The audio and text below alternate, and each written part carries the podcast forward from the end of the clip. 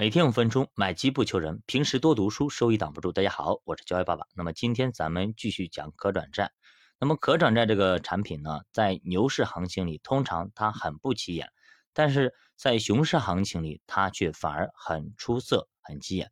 比如现在，对吧？如果那么去年你买了可转债，到现在跟去年你买了股票基金，包括指数，到现在是完全感受是不一样的。那么昨天咱们讲了转股价，对吧？那么这些企业肯定是巴不得你天快点去转股，转完股之后呢，不管涨跌，对他们都没关系了，反正呢，他这个钱就不用还了。但是转股价是不是一直都不变了呢？定好就好了。那么如果一直涨不到那个位置，那么就永远不转股了呢？也不是这样的。随着分红啊、送股等等啊，那么它也会那么发生变化。计算公式呢，可能比较复杂，咱们这里不讲啊。一般人呢，也可能也算不明白。那么你还是等它公告吧，它到时候它会公告的，它到时候给你一个最新的转股价，到时候你看它公告上面写的那个数字，最新转股价多少，你把它记住就好了。那么我们不是说了吗？可转债虽然呢可以到期还本付息，有可能等十年、等二十年，最后拿了一个点到两个点的利息，对吧？这个漫长的存续期间，这个过程中，它并不是说一直一成不变的，它也会涨，它也会跌。有的时候呢还会跌，甚至百分之二十以上。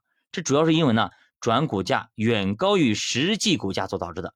这个时候一些公司啊就会下调转股价，因为它的股价转股价太高了。比如说你一百二转股价，现在的价格就三十块钱，对吧？那就遥遥无期啊，很多人都看不到转股的那一天，所以它的价格就越来越低，越来越低。但是呢这些公司也不想，那么我这样的话我永远就没有人去转股了，对吧？他也会想着，哎，能不能？下调一些转股价，对吧？因为上市公司他不想还钱啊，他肯定是想你催你赶紧去转股，转股之后，那么他们跟股东，他们就成为股东了，他们就不是债主了，而成为股东了。这个时候你涨你跌，我们都无所谓，反正钱咱不还了，咱是一条船上的人了，哎，公司就不用说还本付息了。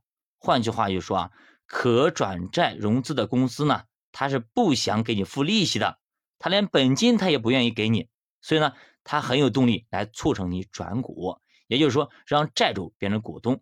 比如说呢，你借你哥们儿一百万去开公司，这个时候呢，其实你不想还给他本金，也不想还他利息。这个时候你说，哥们儿，你入股吧，这一百万就当你入股了，对对？以后他赚了就分给你，那么亏了咱一家一起亏。那这个时候你如果你哥们儿同意了，好，那么问题，这一百万你就以后就不不想了，公司盈利亏你都不用担心了。对吧？不然的话，你老是想着，哎，我要欠他一百万，还得还他利息，你烦不烦？那他这个下调转股价是调多少呢？它一般情况下，它不能低于特定日期前二十个交易日的均价和前一个交易日的均价之间的较高值。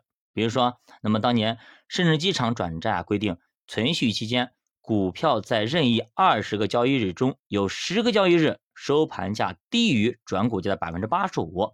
董事会就会启动下调转股价，当然呢，会根据一系列程序走程序嘛，这些大家也没必要去了解啊，你只需要在募集说明书里找到这句话就好了。那你只要找到这句话，把它给记住，哎，然后呢，到时候也找到这个价格，你就知道，哎，最新的转股价是多少，然后抓住机会，能转赶紧转，转了之后呢，看行情好的话，赶紧给它卖掉啊，不要去恋战，不要去恋战，因为你拿的是股票了，而不是可转债了。这是对于投资者的一种保护。那么对于企业，它有没有一个更好的一个霸王条款，或者说有一个保护呢？是有的，叫强制赎回。也什么意思？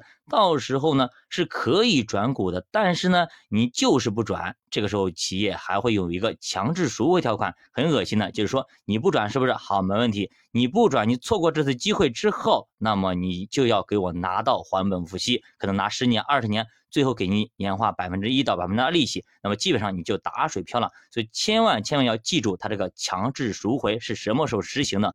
如果一旦触发它的强制赎回啊，那么你可能就损失惨重。那么当这个信号将要出现之前，你就赶紧去转股，因为这个时候你转了，有可能赚百分之三十甚至四十。但是你如果不转，那么不好意思，年化只能有一到二了。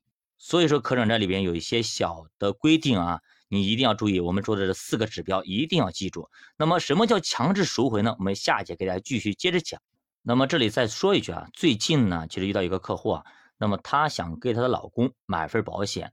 但是呢，当时结婚的时候呢，可能老公因为年龄问题啊，他们并没有领结婚证，只是摆了酒席。在农村意义上来说是算是结婚了，但是在法律意义上并不是。所以他买了很以前买了很多份保险，其实是没有法律效力的。那么现在呢，他在我这里买保险，我也是说，你等你赶紧去拿结婚证，拿完结婚证再买，不然的话，你们现在给彼此去买保险其实是没有用的。是没有法律效力的，到时候万一一旦出险，那么你到时候找保险公司理赔是理赔不到的啊。那么这个时候他还不相信，他去问了他经常买保险的那个当地的业务员啊，这位朋友是山东的啊。那么当地业务员说没多大关系，没事的，没多大关系是啥意思？有多大关系呢？对吧？大不了是不赔吗？是这意思吗？所以说真不知道，有些人啊，为了做业务真的是。没有底下，这个不行的。你可能就赚了那几块钱的提成，但是呢，你到时候客户损失的可能就几万、几十万，甚至上百万的一个理赔款。